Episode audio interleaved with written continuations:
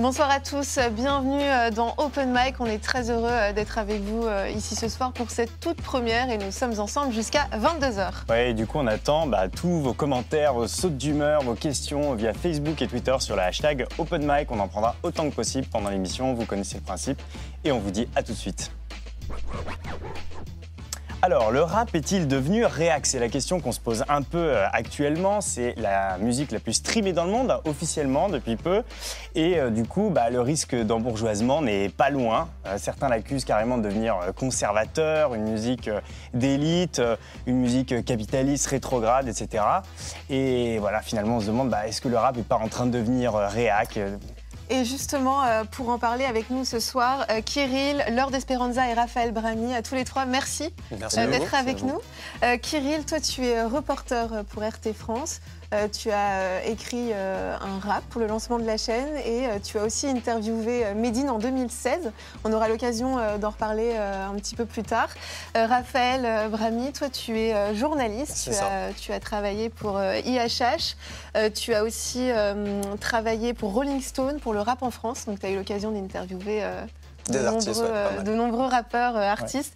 Euh, et puis, euh, à vos côtés, Lord Esperanza. Alors, Lord Esperanza, ta musique, c'est ça? Plus d'envie, c'est la pub qui te l'écran. Visage crispé peut plus quitter l'écran. Plus d'envie, c'est la pub qui te l'écran. Visage crispé peut plus quitter l'écran. Les étoiles pleurent et témoignent impuissants devant la déforestation. La bêtise humaine atteint son épicentre et cet énième courtier rêve de défendre ses actions. Quand la masse proteste, toute l'élite s'enrichit tandis qu'on pose plus l'œil sur des normes exactions. Toutes les normes sont rigides, ces enfants stationnent dans la partie dorée. Bien sûr qu'ils restent ensemble dans les différentes stations. Ton soda préféré pompe les nappes phréatiques. À soif des villages crée de la mortalité. Je suis la peur frénétique des philosophes antiques qui s'insèrent dans les cauchemars de Martin Luther. Futur terroriste sans nationalité, tandis qu'on bout un culte de personnalité. Alors, tu, tu as cartonné euh, sur le web. Ta vidéo euh, L'insolence des élus a fait 1 300 000 vues. Euh, ton dernier EP est sorti au mois de juin. Il s'appelle Internet. Euh, tu en es à ton cinquième. Et alors, tu te décris toi-même comme, je, je te cite, un enfant de l'Internet. Mhm. Donc ça tombe bien, hein, puisqu'on est, euh, on est ce soir sur Internet. Alors justement, tous les deux, euh, dites-nous, euh, Raphaël, Lord Esperanza, qu'est-ce qui vous a, c'est quoi le rap de votre enfance et qu'est-ce qui vous a donné le virus? Waouh le, le premier album que j'ai pu acheter avec mes sous, clair- carrément, c'était euh, Marsha Matters LP. Donc c'était clairement du, Ah ouais. du rap Eminem, américain. Ouais, c'était Eminem et c'était clairement du rap américain jusqu'à mes euh, 14-15 ans, je pense. Parce que je prêtais plus attention euh, à la forme qu'au fond. Et maintenant, c'est l'inverse. C'est-à-dire que je préfère largement écouter les lyrics que le- que l'instru, en fait. Et du coup, je me suis tourné, on va dire, plus naturellement vers le rap français. D'accord. Toi, Esperanza, euh, ce qui t'a... Moi, c'est venu avec euh, MC Solar, Doc Gynéco, dans ma plus tendre enfance, si je puis dire. Et un peu plus tard, euh, au collège, quand j'avais euh, 13-14 ans, avec Maître Gims et la section d'assaut, qui était à l'époque très réputée euh, dans Paris et, et dans la France entière d'ailleurs, pour être euh, ce qu'on appelait donc, des freestylers, donc des mecs qui avaient besoin que euh, d'une instru et de leur voix pour pouvoir euh, s'exprimer et, et qui étaient assez engagés, etc. Donc euh, voilà, c'est des gens qui m'ont beaucoup inspiré. ouais. Bah Alors justement, euh, c'est un genre qui a beaucoup évolué, qui a beaucoup changé. Et tu as donné une interview au Point euh, il y a peu de temps, Mhm. dont on voulait un peu parler avec toi. Mais avant toute chose, ça fait quoi justement de donner une interview au Point, maintenant qu'on est un rappeur? En fait, ce qui est, ce qui est assez drôle, c'est que moi, je ne l'ai pas, je l'ai pas vraiment perçu de la sorte, Ouais. puisque c'est un ami à moi, enfin quelqu'un que je connais d'assez longtemps, de longue date, qui m'a contacté. J'étais donc au festival, Montreux Jazz Festival en Suisse, et euh, il y était pour couvrir l'événement, et il m'a invité à, à être interviewé, donc j'étais très content parce que c'est, une promotion qui effectivement sort un peu du cadre euh, lambda de- des interviews qu'on peut donner. Raphaël nous le confirmera avec les médias rap, etc. C'est quand même un truc assez différent. Ouais, totalement. Et euh, mais du coup, écoute, bah, une fierté, parce qu'au final, ça, touche quand même une autre sphère. Alors, j'ai cru comprendre que politiquement, ils étaient quand même positionnés très à droite, ce qui est Mm. pas forcément, euh, euh, comment dirais-je, en accord et en adéquation avec mes idéaux. Mais en, en attendant, euh, c'était quand même assez, assez intéressant pour moi aussi de pousser un peu le journaliste dans ses retranchements, qui avait peut-être une vision un peu trop, tu sais, euh, Ouais. trop fondée sur, euh, sur les, bah, les clichés qu'on peut entendre du rap et qui sont en fait en, con- en constante évolution. Et c'est d'ailleurs la raison pour laquelle on se retrouve aussi ce soir. Et C'est ça qui est beau. Et justement, alors, euh, dans, dans cette interview, tu dis que c'est souvent ton côté euh, engagé euh, qu'on met en avant, Mm. ce qui est assez rare dans ta génération. Et, et nous aussi, en fait, on a ce sentiment. C'est que le, le rap engagé, c'est devenu un truc un peu old school, un truc de puriste, et on, on comprend pas ce qui s'est passé, en fait. Mm. D'après toi, c'est quoi le changement?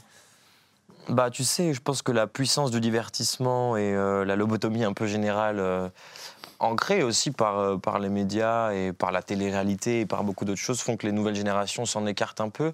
Et en même temps, nous, ce qu'on a voulu faire avec mon ami majeur mineur, que je salue, euh, qui nous écoute peut-être, qui a fait euh, la plupart de mes instruits, et notamment celle de l'insolence des élus, Mhm. l'extrait qu'on a écouté, c'était d'apporter justement un message un peu similaire et, et en fait perpétuer un, héritage, hein, parce qu'en fait on n'invente rien, on fait que reprendre, mais euh, le faire sur des instrus actuels, parce que c'est de la trappe et du coup on a eu aussi euh, la faculté d'être entendu parce que on l'a mis à l'ordre du jour. Et c'est aussi pour ça que je pense que nouvelle génération euh, s'en lasse un peu, tu vois. Ouais. D'ailleurs, toi, Raphaël, euh, t'en penses quoi? De, Euh, C'est de- quoi ton de ta analyse? réponse? Ah, Ouais. ma- Sa réponse, je suis totalement d'accord avec toi. euh, Ouais. Vraiment.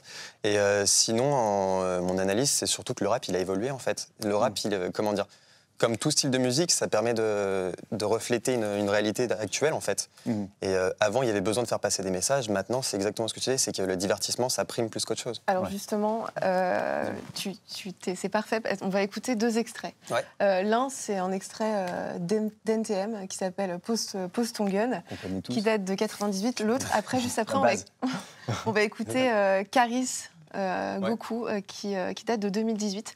Alors on en parle après, on écoute Mhm. d'abord euh, on écoute d'abord NTM, on en Avec parle plaisir. après.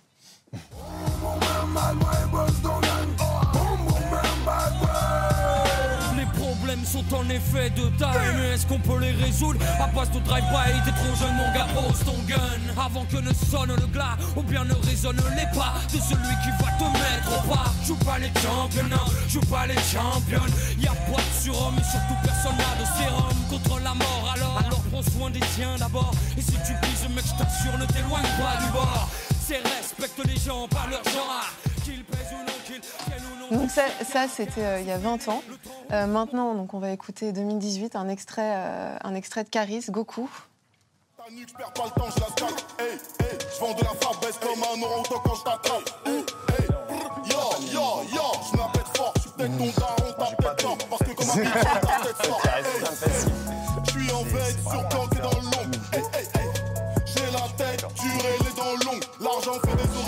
horribles amis, avec Elia, j'fais des origamis. Capuché dans le hall, cadaphilisé comme en Mauritanie. Si t'as un gros boule côté en bourg, si Alors quand, quand on, quand on écoute un peu euh, ces, donc, ces deux extraits qui ont 20 ans d'écart, on a l'impression qu'avant, le rap, c'était vraiment, euh, c'était vraiment euh, des revendications. Très euh. Comment Très engagé. Très engagé. Voilà, on avait un thème, on- il y Mhm. avait vraiment un thème qu'on développait. Et aujourd'hui, quand on écoute, par exemple, c'est un exemple, hein, mais quand Ouais. on écoute Caris, on a l'impression que c'est euh, juste une suite de punchlines qui n'ont pas vraiment de revendication. Est-ce que, est-ce que, c'est, l'im- est-ce que mon impression est, est justifiée ou pas? Euh, oui et non. En gros, si tu veux, avant, je, je faisais partie de, de ces gens horribles qu'on appelle les puristes. les gens qui pensent que le, le rap c'était mieux avant, c'est totalement faux. Mhm. Euh, je pense pas. Là, par exemple, pour l'extrait de Caris, c'est clair que cet extrait en particulier où il dit qu'il fait des liasses avec euh, des, enfin, il fait avec des liasses, il fait des origamis, c'est pas forcément la meilleure chose pour parler de politique. Mhm. Mais euh, non, il y a des rappeurs. bah, il y a Lord, il y a Nekfeu par exemple, il y en a plein des, des rappeurs maintenant actuels qui, qui parlent de politique, qui, qui ont un message à faire passer. C'est juste que, euh, voilà, en effet, encore une fois, on en revient au fait que si tu veux marcher, tu es obligé, dans tous les cas, de faire des sons qui sont un minimum commerciaux, c'est-à-dire que même si tu fais pas de la trappe de base, tu dois faire de la trappe, si tu fais pas du cloud, tu dois faire du cloud, et tu dois faire en sorte, je suis désolé, je parle peut-être chinois, et tu dois faire en sorte que les, euh, que les gens t'écoutent. Et pour ça, il faut faire des sons, des bangers, des sons. Justement, attends, euh, le- on a envie de savoir justement ces deux notions, parce que euh, la trappe, on voit à peu près ce que c'est. Mhm. Mais du coup, le deuxième genre dont tu as parlé, La c'est. cloud music, bah, par exemple, PNL, c'est de la Ah, musique ouais. euh, très planante, en Atmosphérique, fait. quoi. C'est Mhm. ça, c'est pour ça que ça s'appelle la cloud. Toi, ce que euh, Raphaël vient de dire, t'en penses quoi? Je trouve que c'est très pertinent parce que, en fait, euh, la portée sociale du rap, euh, c'est un peu perdu, certes, mais pour laisser place à, à des nouveaux genres, euh, Caris euh, le représente bien, euh, c'est vraiment du divertissement pur, ça se consomme assez rapidement. Et finalement, c'est pour ça que tous les tubes. De rap français euh, enfin, de ces dernières années euh, se remplacent de plus en plus. Mm. Et ceux qui restent sont ceux quand même qui... Pas forcément un message politique, hein, parce que là on est sur l'aspect vraiment politique. Parfois il y a des chansons poétiques aussi qui marchent très bien et qui... Tu vois, je pense à Macarena, alors qui euh, pourtant... De est- Damso. de Damso, oui, pardon. Qui, euh, qui est quand même... Il y a quelques insultes, ça n'empêche pas de passer sur France Inter.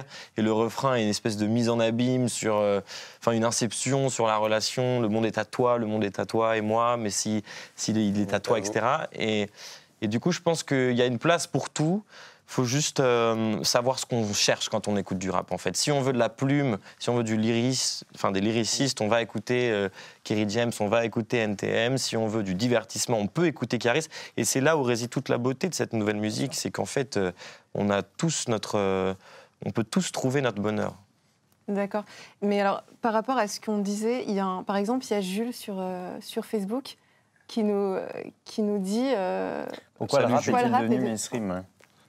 Ok. Parce que c'est quand même, une- quand même vraie question. C'est un, vrai phénomène de mode aussi, le rap. Ouais, Faut pas oublier que c'est quelque chose qui, euh, comme tu le disais au début, était quand même assez engagé, etc., et qui s'est ouvert au grand public. Et, euh, et parce que les, les rappeurs sont devenus des icônes. Il y a tout un culte de personnalité autour des rappeurs aujourd'hui. Mais alors, il y, a- il y a un truc particulier, parce que euh, moi, j'ai l'impression, bah, après, c'est mon opinion personnelle, tu vois, mais qu'il y a une fascination comme ça aujourd'hui euh, des élites qui ont tout envie de faire croire qu'ils viennent de la street zère, tu vois, et, euh, qui s'habillent tous comme des. Non, mais vraiment, comme, comme, comme, des, comme des, des rappeurs des années 90, euh, tu vois, avec euh, des jogging et ouais, tout machin. Non, mais c'est marrant. Jogging C'est- Lacoste. non, mais clairement, ils sont tous en jogging Lacoste. Il y, a il y a un truc. on a- Une on pas ce Lacoste Bordeaux. C'est euh, ça, on sait, on sait pas ce qui s'est passé. Quand tu dis les élites, Euh, ce que je veux dire, c'est que par exemple, tu regardes les défilés de mode, Mm. typiquement, Ouais, tu regardes sûr. Vuitton, Mm. euh, où avec toutes les fringues, elles coûtent Mm. 2000 balles, tu vois, et, et- et ils sont habillés euh, comme, comme, un, comme les mecs euh, de, de, de cité des années 90, tu vois. il y a ce morceau de Medine qui s'appelle Grand Paris, dans lequel il dit la banlieue influence Paname, Paname influence le monde. Ouais. C'est en fait euh, la street a toujours influencé la mode, la musique, etc. C'est des trucs qui sont inextricablement liés, quoi. Alors, on va juste. euh, je vous rappelle que vous pouvez euh, nous envoyer euh, vos contributions. Toutes les questions. toutes les questions que vous voulez, des suggestions, des humeurs, que sais-je, avec le hashtag OpenMic. Euh, moi, quelques petites questions pour, pareil, tous les deux. Euh, en 2013, il y a Doc Gineco qui, qui donne une, une interview à France Info. Euh, donc il évoque en même temps son engagement euh, aux côtés de Sarkozy, puisqu'il s'était engagé euh, aux côtés de Nicolas Sarkozy. Et alors il dit, c'était, je, cite, hein, c'était une immense poilade. J'avais peur de ce qui était devenu le rap et les gens des banlieues et j'avais envie de les choquer pour qu'ils arrêtent ce concept bling bling. Le rap est complètement de droite d'un point de vue politique, des femmes nues, de l'argent, des grosses voitures, alors qu'il est persuadé d'être de gauche dans sa Ferrari. C'est vrai que dans la, dans l'inconscient collectif, le, le- le rap, il est, euh, il- Ouais, il est plutôt à gauche. ouais.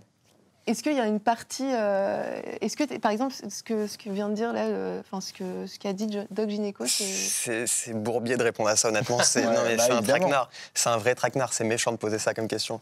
Euh, Doc Gineco, je, je, je sais même pas quoi répondre à ça, honnêtement. C'est, il est tellement. euh, déjà, le jour où. il- Enfin, c'est méchant, j'ai pas envie de casser du, du sucre, mais le jour où il dira quelque chose de cohérent, déjà, ça sera, ça sera facile de, de répondre. Là, honnêtement, je. Mais on peut pas lui enlever le fait qu'il y ait vraiment une mise en exergue du capitalisme Ouais. euh, dans le rap Ouais. actuel. Totalement, que- tu montes tes billets, etc. Mais euh, Mais ça, c'est le code, euh, finalement, c'est le code américain qui a été repris parce que le nouveau rap français, enfin, dans les nouveaux codes de rap français, il y a des mecs qui ont des succès énormes qui sont restés très simples aussi. Donc, le problème de notre discussion, exemple, tu- et, tu penses- et ça va être, pour moi, c'est c'est ce qui va vraiment animer euh, l'heure qu'on va passer ensemble, c'est les contre-exemples. Parce qu'aujourd'hui, il y a des Joule, il y a des PNL, il y a des mecs qui sont en train de faire des 500 000 millions de ventes parfois, en indépendant en plus, et qui euh, sont restés simples. Tu vois, Joule, il est encore en ensemble Adidas et, et ça ne le dérange pas du tout de, de défendre ça. Au contraire, il est resté très proche de sa fanbase aussi, de sa communauté.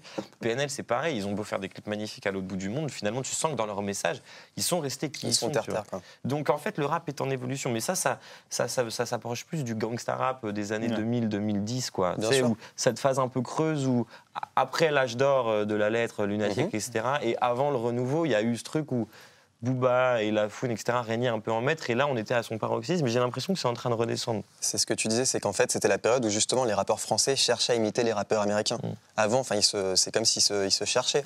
Et maintenant, voilà, on a un- vraiment un renouveau dans le rap français. Il y a certains euh, rappeurs, bah, par exemple Booba, qui euh, restent toujours dans le.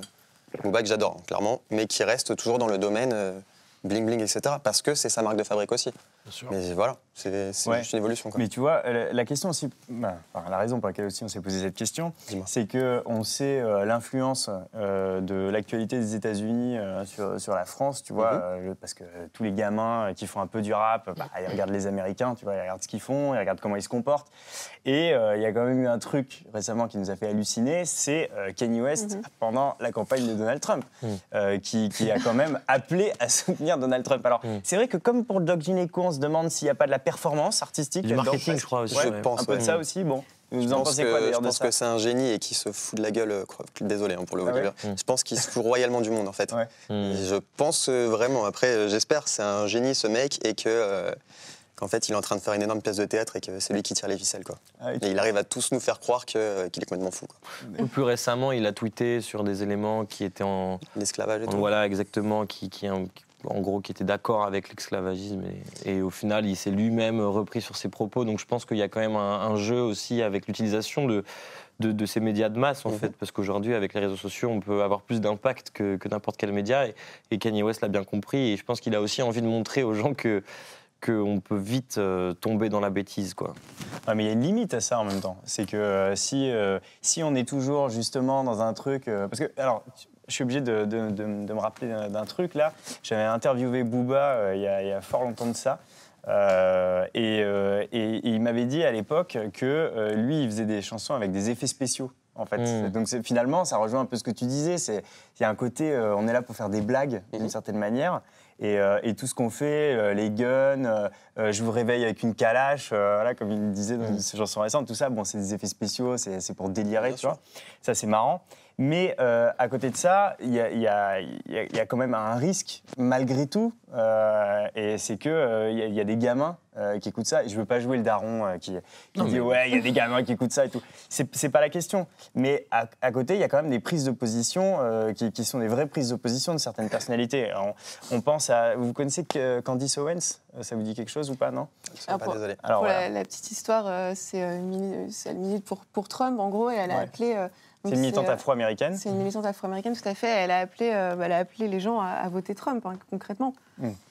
Et, et du coup, c'est un peu étrange parce que si tu veux, ce- cette, euh, cette, cette, euh, cette fille euh, qui va complètement à, à- à l'encontre de, de ce qui se passe normalement dans la communauté afro-américaine qui vote à 80% euh, démocrate, tu vois, Mm. d'un seul coup, elle vient à- appeler à voter pour un mec qui dit euh, Black Lives Matter, euh, c'est des racailles. Euh, qui, euh, qui, littéralement, hein, euh, qui dit ça, euh, qui dit euh, qui est anti-immigration, euh, qui est presque anti-pauvre, on pourrait dire d'une certaine manière, parce qu'il coupe dans tous les programmes sociaux, même euh, les food stamps, hein, les, euh, les trucs qui permettent de- aux gens de manger, hein, quand même. Donc c'est particulier. Et du coup, on finit par se dire, bah ok, est-ce que pour les rappeurs d'aujourd'hui, euh, même s'ils ne sont pas obligés euh, sans cesse de défendre la street, est-ce qu'ils ne sont pas dans une position, moi, tout, ce- tout ce que je veux faire, c'est faire de la thune et fuck les autres?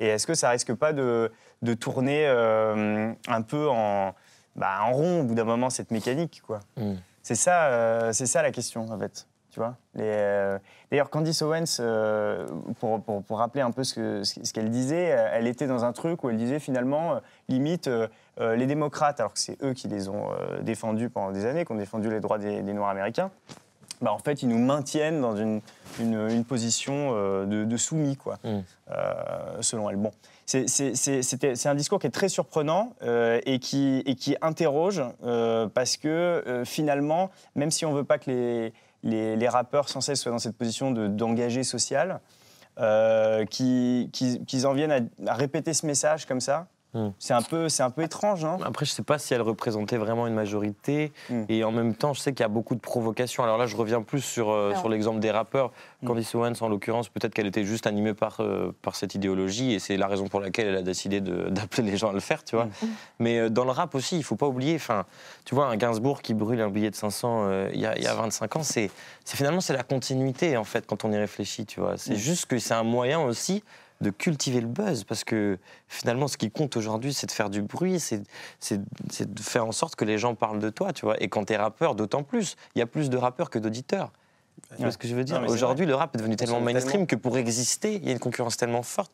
Je disais tout à l'heure qu'il y a beaucoup de rap et il y en a beaucoup de différents qui peuvent donc entre guillemets tous satisfaire nos oreilles. Mhm. Mais en plus de ça, il y a des artistes qui émergent tous les jours, tu vois, grâce à la beauté des réseaux sociaux, parce que c'est aussi l'aspect positif.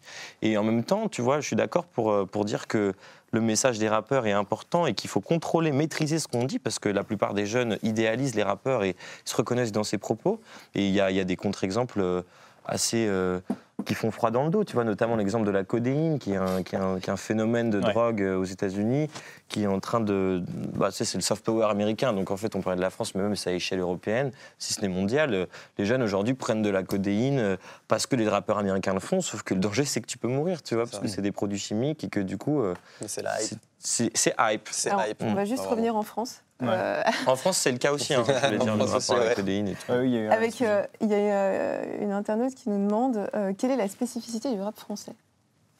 La plume, je pense. Totalement. Ouais, Totalement. Ce que je disais tout à l'heure, c'est que le, le rap américain, c'est vachement. euh, comment dire C'est percutant, il y a toujours un bête de flow et tout. Maintenant, euh, la langue française, on peut se permettre de faire. il y a une, comment dire C'est tellement riche, c'est beau en fait, au sens du terme. Il y a des vraies plumes dans, la- dans le rap français. Dans le rap américain, c'est beaucoup plus compliqué. Ça va être beaucoup plus axé sur euh, la, la punch, en fait, vraiment être toujours euh, technique, technique, technique. Alors qu'en France, c'est vraiment la. C'est enfin, littéraire, quoi, c'est beau. Et donc, on- en parlant de plumes, euh, Max, on va parler Ouais, de ouais. Médine. D'accord. Ouais, alors justement, euh, il y a bon, évidemment une polémique qu'on ne peut pas du tout éviter, euh, c'est celle de Médine, parce qu'elle a fait énormément parler d'elle euh, récemment. Et c'est vrai que alors Médine, c'est quelqu'un euh, qui partage nécessairement, parce que c'est justement l'exemple même de l'intello dans le rap, le mec qui, étudie, qui sait plein de choses, qui parle très bien, etc. Et en même temps, euh, c'est quelqu'un qui ramène des questions, qui divisent plutôt sur le Mhm. devant de la scène. La question de l'identité, Mhm. la question de la religion.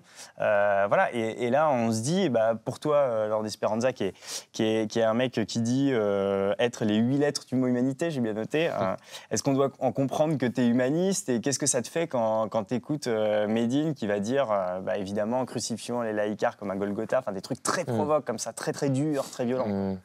Encore une fois, il y a vraiment la dissociation entre la, la- vraiment la volonté de provocation et le message profond. Ouais. Moi, j'ai pas tous les éléments de réponse sur Medine parce que j'ai entendu des, des trucs vraiment euh, très antinomiques, enfin très contradictoires, tu vois. Donc, je pourrais pas vraiment me positionner étant donné que je suis pas sûr d'avoir toutes les réponses. Je sais qu'il a fait un album qui s'appelait Laïque euh, en 2005. Donc laïque, ouais. Ah oui, c'est ça. Don't Like, Ouais, tu dis, ouais. donc laïque, ouais. Don't Like.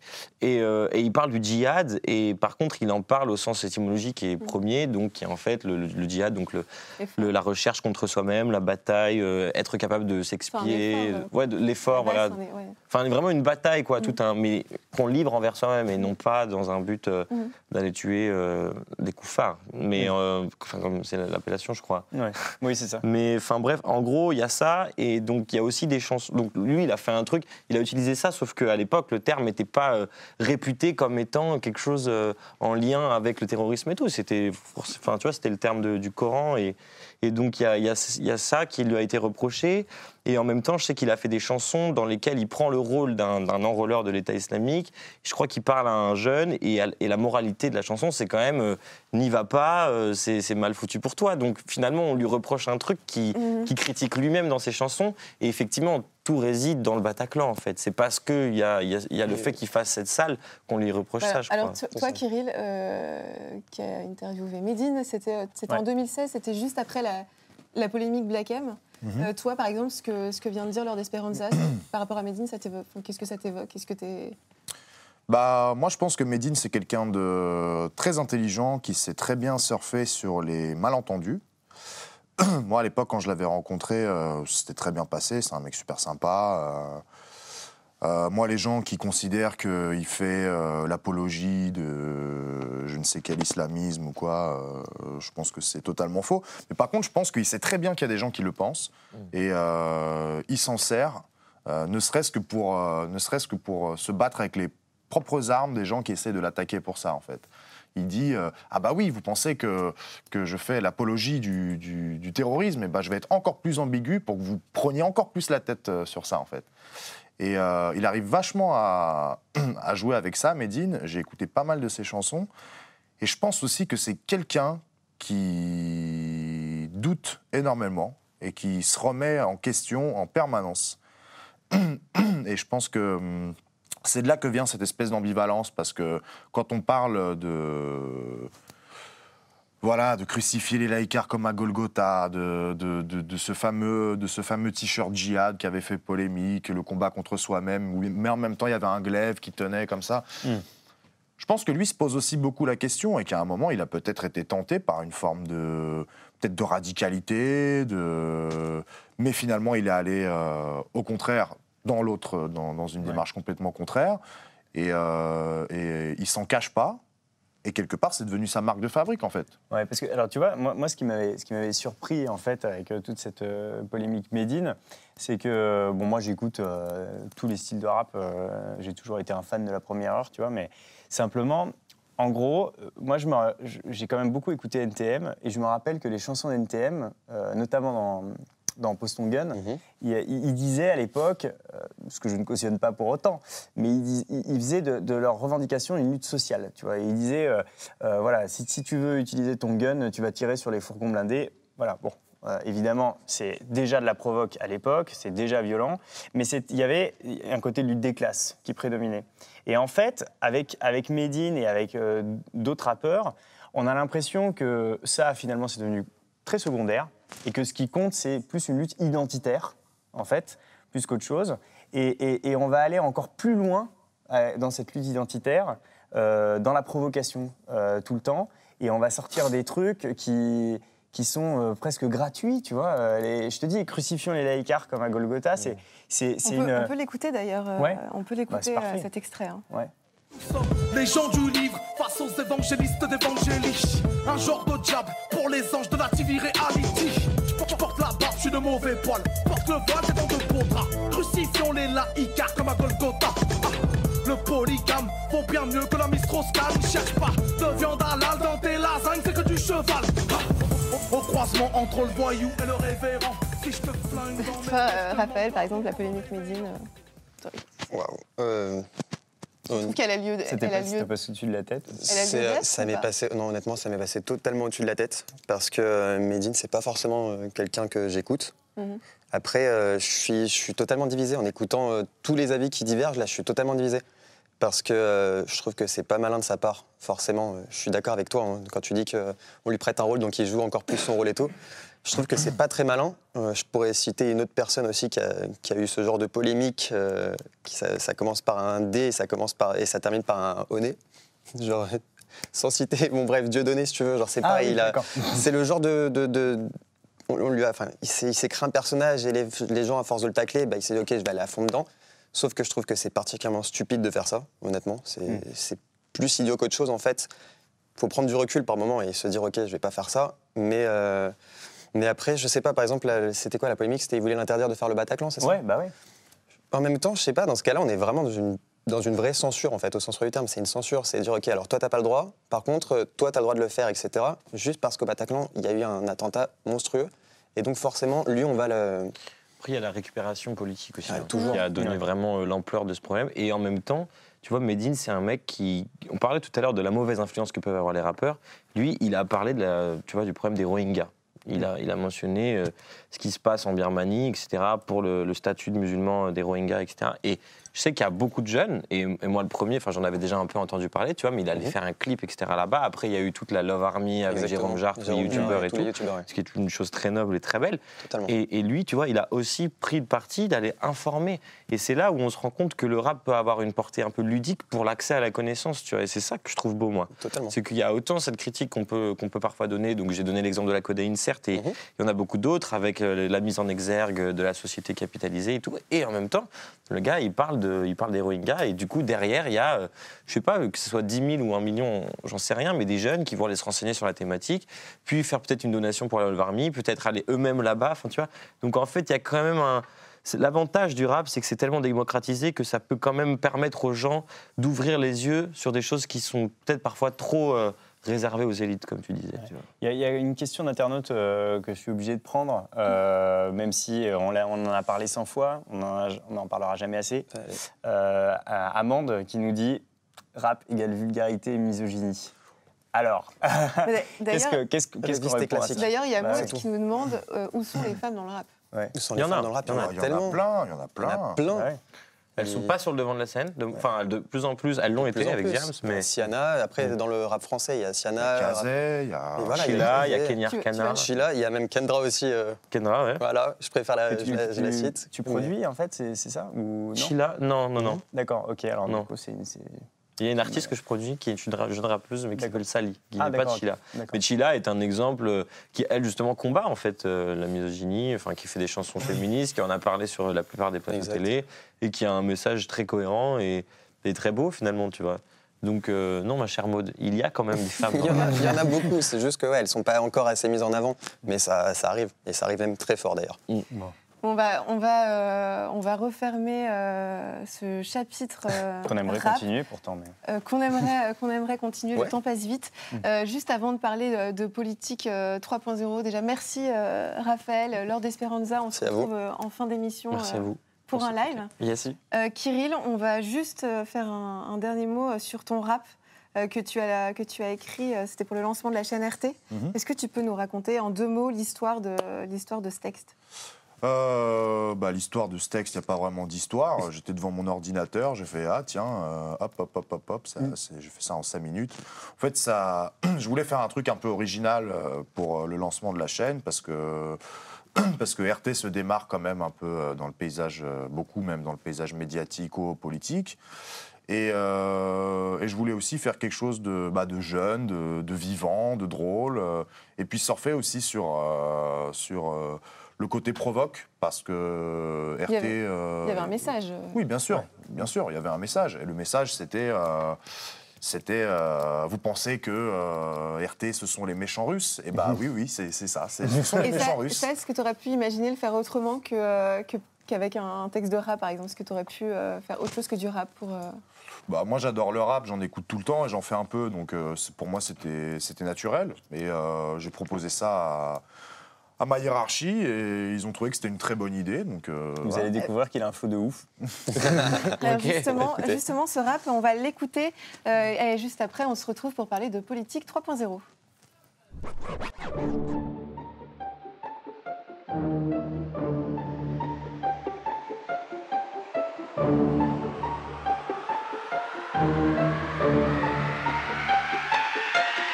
Bienvenue dans l'univers RT, les JT et des invités. Ils essayent de nous arrêter. Motivation reste illimitée. Les autorités sont irritées. Parce que RT dévoile d'autres vérités. On est même surveillé par le Quai d'Orsay. Pensez que RT n'allait pas se lancer. Ingérence dans les élections. Manipulation de l'opinion. Notre faute. Votre logo est beaucoup trop vert. notre faute. Trop tard sur le RER. C'est notre faute. C'est notre faute. C'est notre faute. C'est pas de notre faute. C'est notre faute. C'est l'influence ukrainienne sur le monde. Vous véhiculez des idées immondes. Non, non, non, non. Rien de tout ça. Mais accrédité par le CSA. Liberté d'expression. Pluralité des points de vue. Toujours présent dans la rue. C'est la presse révolution. France. Dans l'antre de la propagande. L'humanité est grande, il faut bien le comprendre. Trop de vérité, venez sélectionner. Et surtout, n'oubliez pas, osez questionner.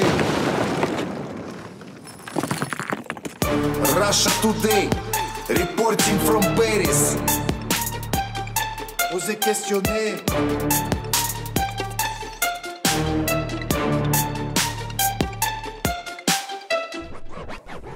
Alors, on retrouvera euh, en fin d'émission euh, Laure d'Esperanza donc, euh, pour un, un live. Euh, on va à présent euh, parler euh, de politique 3.0. Euh, les réseaux sociaux sont-ils devenus euh, des outils indispensables quand on fait de la politique Comment est-ce que les politiques peuvent en faire une arme? Et enfin, est-ce qu'Internet, euh, c'est un bon outil ou un danger pour notre démocratie? N'hésitez pas à réagir euh, sur les réseaux sociaux avec le hashtag OpenMic. Ouais, on est très content de vous avoir en tout cas euh, ce soir. Euh, Elliot, toi tu es auteur de l'alternative lycéenne. C'était en quelle année? Alors, cette date de l'année dernière, donc 2017. Un très jeune auteur du coup. Ancien président du syndicat général des lycéens. Et tu prépares aussi un livre euh, où tu vas parler de politique et de web aussi. Exactement, on va essayer de réfléchir sur quel est l'impact d'Internet, mais aussi euh, comment est-ce que notre génération, cette génération-là qu'on est euh, des millennials, la génération Z, peut investir le champ politique avec des nouvelles pratiques, des nouvelles actions et une nouvelle manière aussi de voir le monde. D'accord, ok. Et puis euh, David Guéraud, euh, bonsoir. Tu es porte-parole des jeunesses de la France Insoumise, collab d'Éric Coquerel aussi? Exactement, ouais. C'est comment de travailler avec Éric Coquerel? Épuisant, Épuisant. qui est très actif sur Twitter d'ailleurs très actif sur Twitter, euh, y compris sur le terrain, donc euh, il y a- Ouais. il y, a- il y a pas mal de boulot, mais en même temps, euh, on apprend beaucoup de choses, donc euh, voilà, je me, je me plains pas. Bon. Alors, on va tout de suite rentrer dans le, dans le vif du sujet. Pour que tout le monde comprenne, euh, comprenne bien de quoi on parle, si par exemple, euh, Elliot, je te dis politique 3.0, c'est quoi pour toi? Alors je dirais que la politique 3.0, c'est la politique qui euh, désormais se passe sur le théâtre des réseaux sociaux. Donc plus seulement à travers Internet, on a eu l'ère des blogs, etc. Là, désormais, c'est euh, Facebook, Twitter, Snapchat, Instagram. Mhm.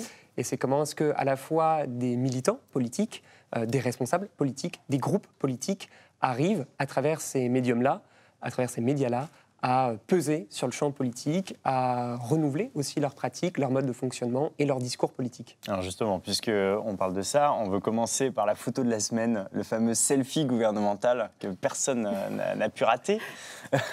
voilà, donc euh, c'est une photo qui est très intéressante parce que euh, on a la sensation, euh, en, voyant cette photo, qu'on a des, femmes et des hommes politiques qui se comportent un peu comme des influenceurs.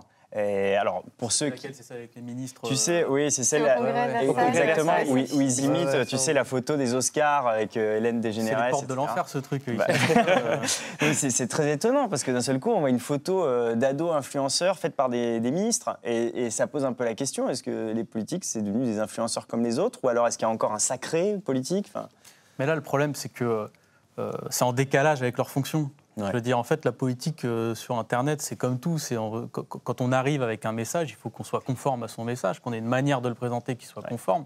Et y compris après que notre message soit bien accordé à ce qu'on veut dire. C'est comme tout. Nous, on considère que Internet, c'est à la fois un outil et aussi un champ de bataille. Parce que je rappelle qu'il y, a des- il y a des gens qui fixent la règle du jeu aujourd'hui. Facebook, Twitter, sur, sur des algorithmes particuliers qui font que, voilà, il faut aussi que nous, on, on prenne en question ça, comment est-ce qu'on comment est qu'on anticipe la chose, comment est-ce qu'on parle aux gens, et puis, euh, qu'est-ce qu'on veut en faire? Parce qu'il ne suffit pas juste d'être dans le cadre d'Internet, il faut aussi savoir avoir un objectif politique euh, quand on arrive sur, euh, sur telle ou telle plateforme, pourquoi on le fait? Je, dis ça parce que, euh, par exemple, à la France Insoumise, on, avait regardé un peu les mouvements, y compris à l'international. On avait vu Bernie Sanders qui faisait sa campagne à travers une plateforme digitale qui correspondait en fait aux, aspirations des gens, aux nouvelles méthodes de s'engager.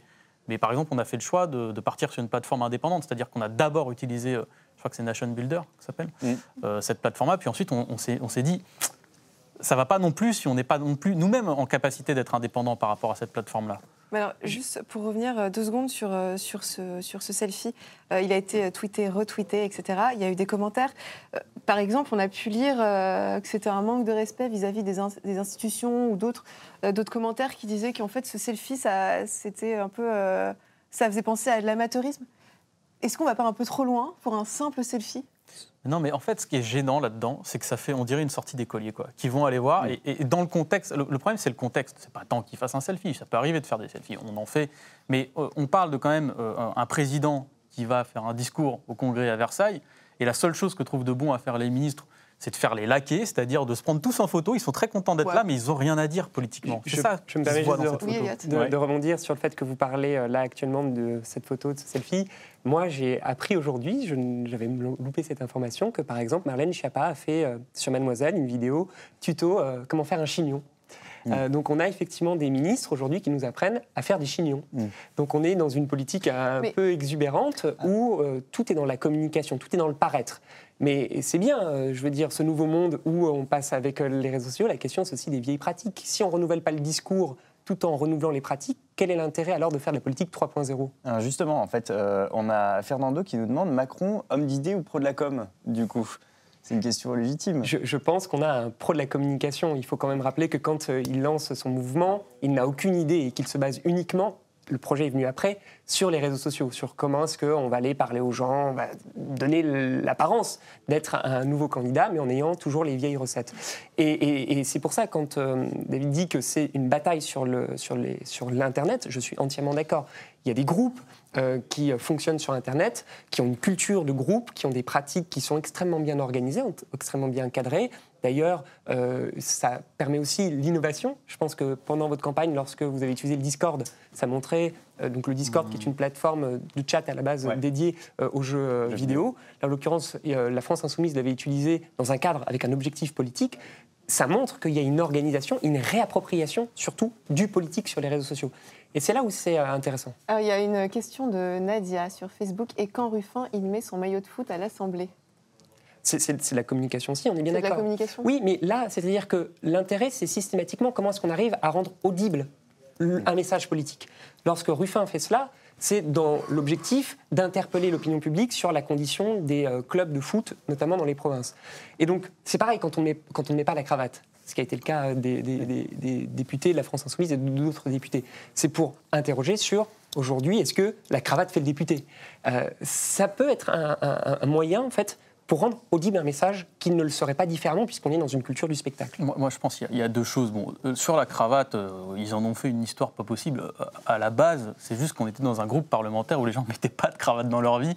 Ils n'avaient pas envie de se coltiner une cravate autour du cou. Ça sert, c'est horrible, c'est pas confortable. Enfin, voilà, ils n'avaient juste pas envie de faire ça. Bon, ça a pris une ampleur, le truc. Bon, à la limite, c'est pas le plus intéressant. Mais nous, on a toujours considéré, euh, enfin, en tout cas, le, le groupe parlementaire, euh, on, est, on est 17.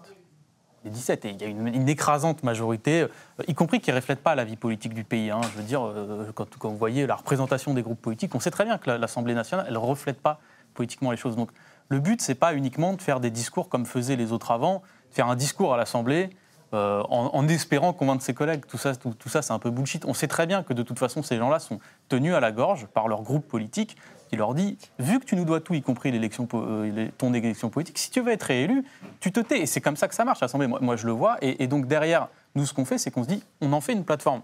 Parce qu'il y, a- il y a une chose qui change avec l'Assemblée nationale c'est quand vous exprimez, vous donnez une solennalité quand même à votre discours. Je veux dire, vous donnez une crédibilité. Quand on parle, euh, quand Éric Coquerel parle de, euh, du contrôle au faciès et de, ce- de cette réalité-là, on donne une crédibilité et, et ça en fait des tribunes qui sont. euh, L'institution fait résonner en fait la tribune politique qu'on essaye d'avoir. On va revenir euh, là-dessus. En revanche, on va rester sur euh, les photos. Juste Ouais. une, une dernière photo. Euh, euh, Celle-ci, elle a suscité beaucoup de réactions. Je pense que vous, avez dû la voir. forcément. C'est celle de Macron lors de la fête de la musique. Ouais. Euh, donc elle a été partagée, euh, on va la voir, vous allez la voir aussi vous euh, sur votre écran. Elle a été partagée sur les réseaux, euh, sur les réseaux sociaux, sur les réseaux Ah oui, sociaux je- par le ouais, m'en directeur de cabinet de Brigitte. Macron. Euh, donc sur cette photo, on y voit le président de la République entouré de sa femme et des danseurs de Caddy Smile. Euh, Qui dit smile Kiddy Smile. Pardon. C'est un DJ qui jouait euh, dans la cour euh, donc de l'Élysée le soir de la fête de la musique. Donc il y a eu cette photo qui a, qui a été publiée et cette photo, elle, elle détonne un peu. Est-ce qu'elle n'est pas en contradiction totale avec, avec les, les appels répétés d'Emmanuel Macron à respecter la fonction présidentielle? Bah, moi, moi c'est pas celle qui m'a choqué le plus, honnêtement. C'est pas, pas une photo qui m'a choqué plus que ça. On est sur la fête de musique, sur un truc assumé, d'ouverture. Ça moins choqué que le selfie, par exemple Eh ben ouais, parce que euh, le selfie, euh, politiquement, ce que ça veut dire, c'est que vous avez une bande de gamins qui ne sont pas ministres, mais des gamins au service du roi, quoi. Tandis que là, sur la fête de la musique, bon, c'est assumé, il y a une liberté totale, c'est conforme y compris à leur euh, positionnement politique. Donc, je trouve pas ça euh, forcément. je- je- moi, j'ai pas été choqué par cette photo. Je le dis honnêtement, ça m'a Mhm. pas euh, choqué. Par contre, le, le message politique, parce que le message politique est envoyé était globalement conforme à l'événement. Voilà. Après, on, aime, on n'aime pas. Euh, moi, par exemple, j'approuve globalement le fait de faire cet événement. Ça me dérange pas plus que ça. Euh, mais, mais par contre, quand politiquement vous avez des ministres qui vont comme, comme un bon de poisson euh, écouter, Oui, écouter pas- le on peut pas- président, bon, On ne Ouais. peut pas simplement dire, par exemple, pour les ministres, c'était la fin de la journée et que, et que bon, bah, comme, comme une bande de collègues, ils ont fait, euh, ils ont fait, euh, Ouais, et ils puis- ont fait leur selfie. Et puis il y a un autre problème quand même, c'est il y, a- il y a un danger euh, quand même à la désacralisation de, de- de la fonction politique. Euh, et ce danger, euh, c'est que quand vous regardez cette photo, la fameuse photo, la question c'est pas de la regarder avec des yeux homophobes ou pas en fait, parce que c'est ça. la- le- ce que, ce que Non, se sont dit beaucoup de gens, ils se sont dit ah, vous êtes gênés parce que vous êtes décoincés. C'est pas la question. La question c'est que en fait, on voit euh, une photo qui est hyper sexualisée. En fait, c'est ça le fond de l'affaire et qui est associée aux politiques. Et d'un seul coup, euh, quand euh, on voit le président de la République associé à des sex symboles, tu vois, bah, c'est là en fait où il y a, où il y a quelque chose qui, qui- qui est gênant euh, dans notre tête. C'est pas une question d'homophobie ou pas. Non, mais, les, les- mais- les institutions. Elles sont bien dédiées aux citoyennes et aux citoyens. Je veux dire, Oui. on en fait quelque chose de sacralisé parce qu'on a cette Oui. culture-là de la politique qui reste Oui. aux mains de professionnels et qui ne serait donc du coup que dédiée aux experts. Mais la politique, c'est l'affaire de tous. Et je pense que justement, Internet euh, rappelle cela. Que chacun peut exprimer son avis librement, que chacun peut donner son opinion, que chacun peut débattre. Et, et tout, tout, tout l'intérêt, justement, en Internet, c'est de montrer que eh bien, chacun a le droit à la parole. Et c'est ça aussi, je pense, d'ailleurs, tout l'enjeu de cette politique 3.0, c'est d'avant. Et d'ailleurs, c'était un slogan de, de mai 68, avant de prendre le pouvoir, prenons déjà la parole. Et c'est quelque chose d'extrêmement fort que des gens, par exemple, sur cette photo, euh, se visibilisent. Puisqu'avant, ils étaient exclus. Vous, vous le dites vous-même, on ne les voyait pas. Euh, et c'est quelque chose juste de bien. On devrait euh, être très heureux que des gens arrivent à se visibiliser et, à, red- à redonner corps, alors qu'auparavant, on cherchait à, se cacher, à se dissimuler, etc. Oui, mais ce que, ce vont dire certaines personnes, c'est que euh, du coup, euh, quand euh, on, d'une certaine manière, on s'associe trop euh, à, telle ou telle communauté, quelle qu'elle soit, d'une manière générale, euh, est-ce que euh, du coup, on- n'est plus dans ce rôle qu'on attend du politique euh, d'être au-dessus au-dessus des communautés, au-dessus euh, de- d'appartenir à tous les citoyens, d'appartenir à la nation et du coup, est-ce qu'on n'a pas l'impression comme ça qu'on met une sorte de marque sur la présidence? Et c'est ça que diraient les gens. Non, parce que moi, moi, en fait, ce qui me gêne là-dedans, c'est qu'on accorde autant de crédit à une seule personne dans ce pays. C'est ça, pour moi, qui est gênant. C'est qu'on considère que cette personne Ah oui. doit concentrer Mais toute la justement. représentation étatique et que dès lors, il faut qu'elle se con- elle Mais c'est parce que c'est comporte le roi. comme un demi-dieu, etc. Moi, je ne suis pas d'accord avec ça. Euh, après, mettre de la visibilité sur euh, des gens qui, disons-le, euh, franco, sont aussi euh, des noirs homosexuels, ce qui n'est pas facile dans ce Ouais. pays, ça ne me dérange pas. Et dans les commentaires, il y a... Ouais. c'est vrai qu'il y a une question politique qui peut se poser sur la sacralité ou pas de la chose. Il y a aussi des commentaires qui sont clairement homophobes et, et- et racistes. Enfin voilà, moi je les ai vus, les commentaires. Il ne faut, faut pas qu'on se monte sur ça. Donc, cette question politique-là, moi, déjà par réflexe de, soli- de- de solidarité, je me dis, bah, attendez, on ne peut pas Mais tolérer que ces gens soient après- attaqués sur cette base-là. Ouais, mais après, Voilà. c'est dur de, de corriger euh, le, le petit lycéen qui va l'appeler euh, Manu, quoi.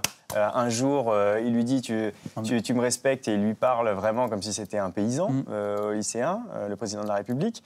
Et l'autre jour, il fait une photo comme celle-ci. Il n'y a pas un paradoxe selon vous Voilà, dans ce cas-là, moi, je me souviens de Chirac. Je me souviens juste de Chirac euh, quand, quand quelqu'un l'avait appelé euh, Salut gros con, il avait répondu Enchantez-moi, c'est Chirac. oui. Voilà, euh, il y a des manières qui sont beaucoup plus habiles aussi de- de- d'être Ouais, dans l'autorité. C'est- euh, fou qu'on Ouais. parle en fait autant de ça. Moi, je trouve, vous, ça. voyez bien, là, on est en train de parler de, de- de photos, de selfies, etc. Ce qui devrait nous interroger davantage, c'est effectivement la, la pratique en tant que telle. Ouais. Euh, on, on- on est vraiment dans une ère où tout est sujet et objet à interprétation. Parce, le moindre parce que fait, ça choque le aussi. Par exemple, geste. David était, euh, était euh, choqué par le, par, le, par le selfie. Enfin, choqué. Ça- Ça t'a. ça t'a- Oui, non, mais c'est- il, y a un image qui sort de politique. tout Voilà, ça je veux dire, est, c'est pas euh, le selfie en lui-même. Mm. On n'en a rien à cirer, en quelque sorte, du selfie en lui-même. C'est le fait qu'il y ait un décalage Mm. entre des ministres qui euh, s'en tamponnent littéralement de, de la vie des citoyens, ou alors se donnent l'image lorsqu'ils font des Facebook Live, euh, d'interaction avec les citoyens, mais qui, le reste du temps, continuent à faire des politiques dans le dos des uns et des autres. On est vraiment dans de l'image. Euh, a- en parlant, on, Oui. va, on va partir aux États-Unis, euh, Ouais. Max, où tu voulais nous parler euh, de Donald Trump. Ouais, bah oui, parce que alors justement, je voulais rebondir euh, sur ces histoires d'images pour parler de, de ce personnage qui, quand on parle de politique et digitale, ne peut ne pas être évoqué. Je crois que je me suis un peu perdu dans ma phrase, mais vous avez compris ce que je voulais dire. Et, et du coup, alors, qu'est-ce qui est intéressant chez Donald Trump? C'est un type qui réduit largement la puissance publique de son pays en coupant dans les programmes d'aide euh, sociale, euh, qui coupe euh, à peu près dans tous les budgets sauf celui de l'armée, hein, un peu de choses près, et, qui, avec ses tweets fous, fait la pluie et le beau temps dans la diplomatie mondiale, dans la politique de son pays, qui arrive à faire baisser le cours de bourse d'une entreprise, je cite Amazon en l'occurrence, rien qu'avec un tweet disant qu'il n'aime pas cette entreprise qui fait du mal à la poste américaine. Voilà. Donc c'est quelqu'un qui, comme ça, avec ses tweets, joue la carte d'un État influent plus que d'un État acteur. Vous voyez ce que je veux dire D'une Bah, certaine manière. Je comprends parce qu'en en fait, euh, bon, il y a deux choses, c'est que la parole publique, elle a un poids. Voilà. À, à plus forte raison, euh, celle euh, du président, euh, quand même de la première puissance militaire mondiale. Donc, normalement, quand il s'exprime, cet homme est totalement incontrôlable. Quand il s'exprime, effectivement, ça a des conséquences. Mais il ne faut pas que ça efface le fait que, dans la réalité, par exemple, moi, le, cours de bourse des, des- des actions, etc., moi, ça, ça m'intéresse en réalité assez peu. Parce que dans la réalité, ce qui fait a, a un impact social.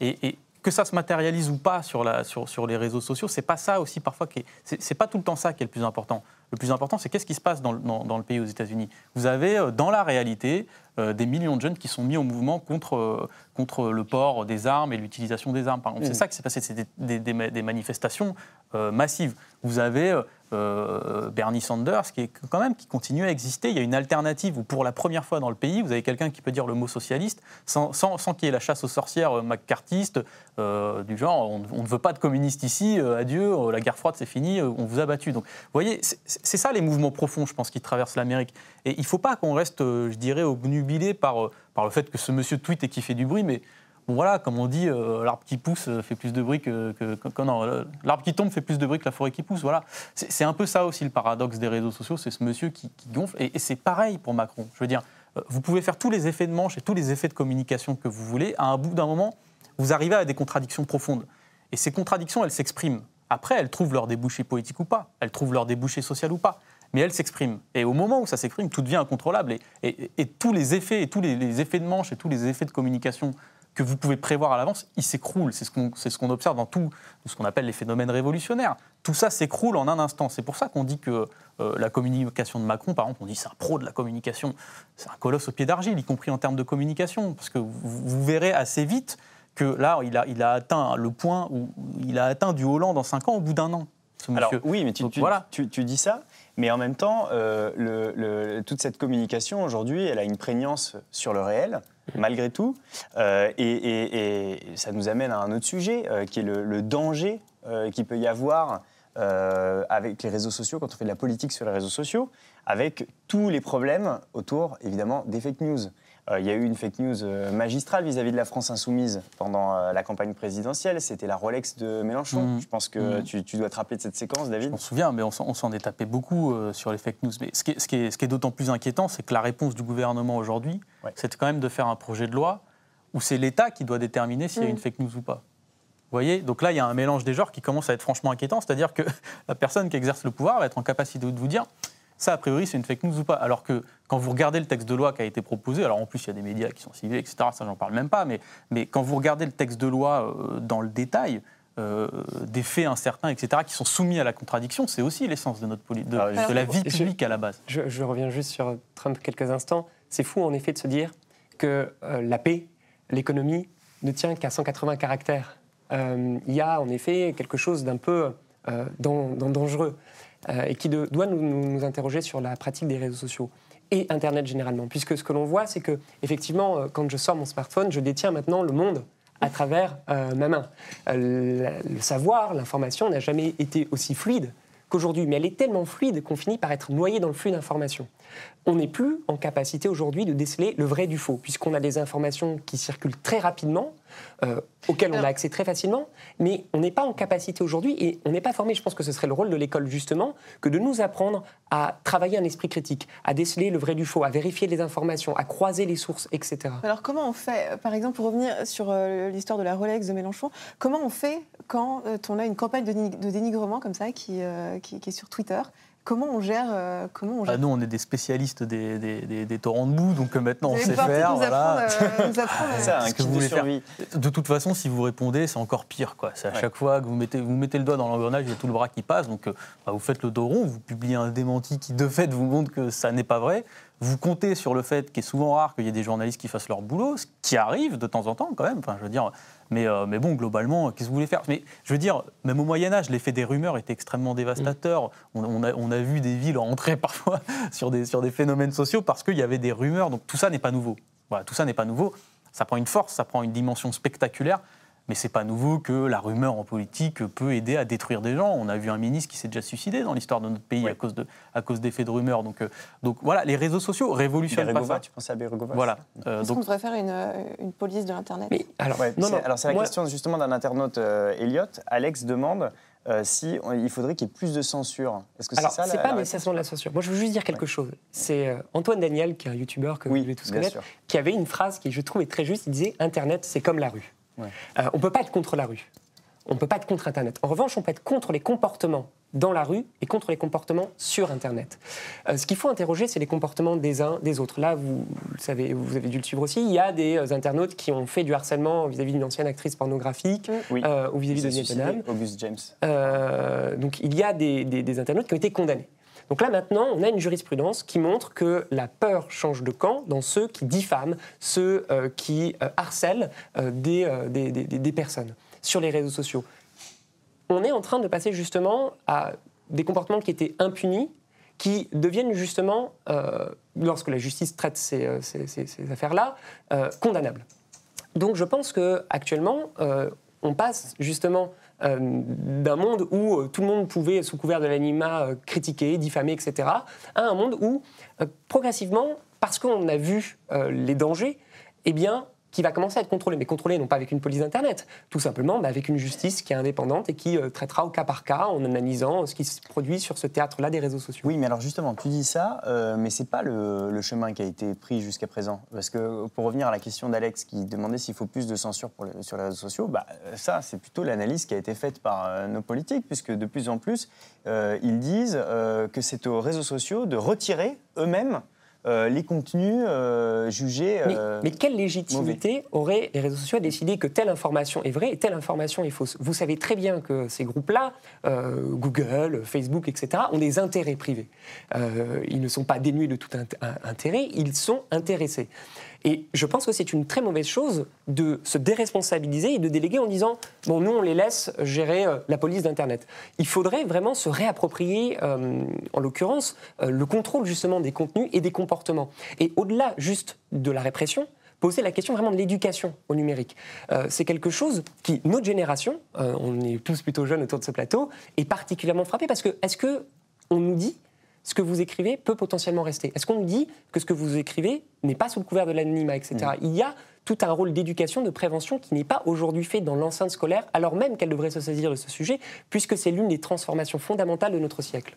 Euh, Si- toi, si vous voulez, moi- éduquer, ouais. éduquer les jeunes, euh, soit c'est un truc qui. Enfin, c'est. Bien sûr, non mais euh, éduquer les jeunes, y compris à leurs droits réseaux, dans le code du travail, sur les réseaux sociaux. Enfin, nous, on avait fait ces propositions-là pendant la, la présidentielle, mais euh, globalement, euh, on est dans un pays où il faut assumer le fait que les comportements sont régis par la communauté, c'est-à-dire la communauté nationale par ses lois. Voilà, c'est pas une pas une entreprise privée de faire ce boulot. Par contre, tout ça euh, euh, demande un investissement politique et budgétaire. justement. Et, et- et au bout d'un moment, si vous voulez, euh, si on délègue, parce que ça coûte moins cher, Mhm. à des entreprises privées les comportements des gens, il ne faut pas s'étonner que derrière, euh, bah, ces gens-là qui ont, qui ont leurs propres intérêts, qui ont leur propre idéologie, etc., se mettent à réguler eux-mêmes. Et on en, on en revient à un mode de fonctionnement euh, qui est euh, celui euh, des groupes communautaires, de telle ou telle entreprise, à des groupes même. Vous savez, il y, a- il y a un moment où, où les entreprises créent leur, leur- leur propre modèle social. Ça existait dans, dans à peu près tous les pays. Le Fordisme, le Toyotisme, le machin, le blabla, où en fait c'était des entreprises qui devenaient les régulateurs euh, de- des comportements sociaux. On appelait ça le, le- le paternalisme patronal.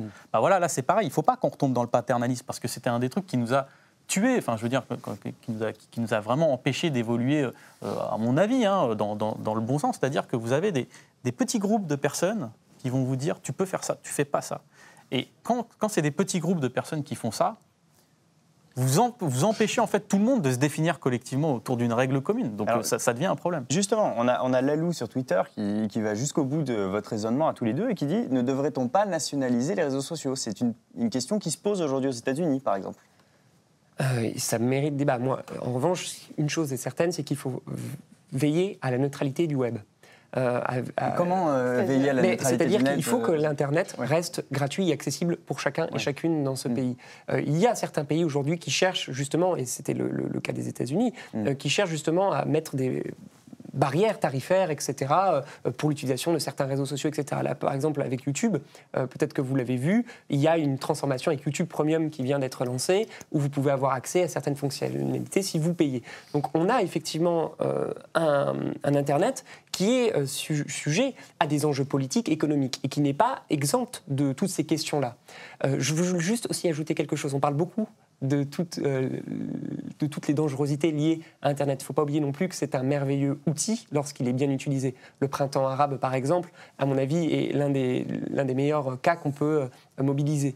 Euh, c'est le cas avec tout, tout- tout d'autres choses. En France, par exemple, lorsque vous avez eu les mobilisations contre la loi travail en 2016, vous avez plein de youtubeurs qui étaient politiques, qui se sont, des youtubeurs politiques qui se sont mobilisés, qui ont réussi à mobiliser avec eux toute une jeunesse qui euh, n'écoute pas forcément les discours politiques des responsables des formations politiques, mais qui sont sensibles à la pédagogie qu'il peut y avoir sur ces plateformes-là.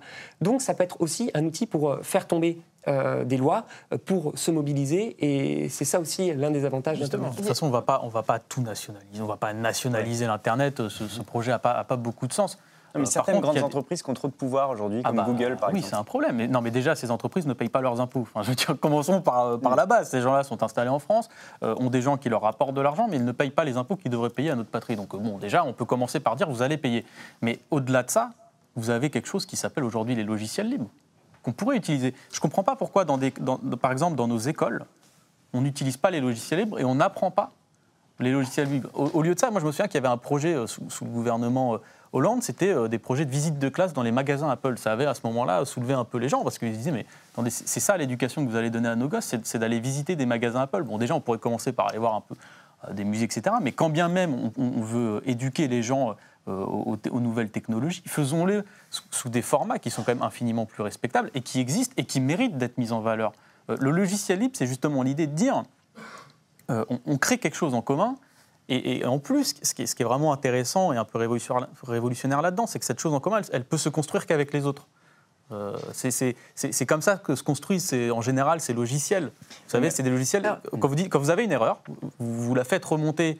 euh, à, à- à- je, alors, je sais pas exactement comment ça marche, mais vous la faites remonter au, au- au cœur du réacteur. Tout le monde regarde. Euh, Il y, a, une méthode de validation par les pairs qui fait penser un peu à celle de la communauté scientifique. On regarde, on dit voilà, ok, c'est bon, cette erreur est réglée, on passe à l'autre, on passe à l'autre, on passe à l'autre, et on avance comme ça dans la coopération. C'est un modèle qui est infiniment plus intéressant que celui d'Apple où vous avez acheté votre ordi, vous avez un problème, il faut passer par la société mère, vous voulez vous acheter de la musique, il faut passer par la société mère qui vous rafle un peu d'argent au passage, qui va, qui va tacler un peu, euh, euh, le- le- y compris l'argent, euh, je sais pas, des gens qui font de la musique, etc. Bah, tout ça est un peu malsain et je pense qu'on devrait éduquer les gens, à mon avis, hein, au, au logiciel. Il y, aurait encore, euh, il y aurait encore plein de choses à dire. On, va, on va refermer, euh, on va refermer euh, l'émission. C'est fini euh, pour, pour ce soir. Euh, merci à, à tous les deux euh, d'être venus sur Merci à ce vous. plateau.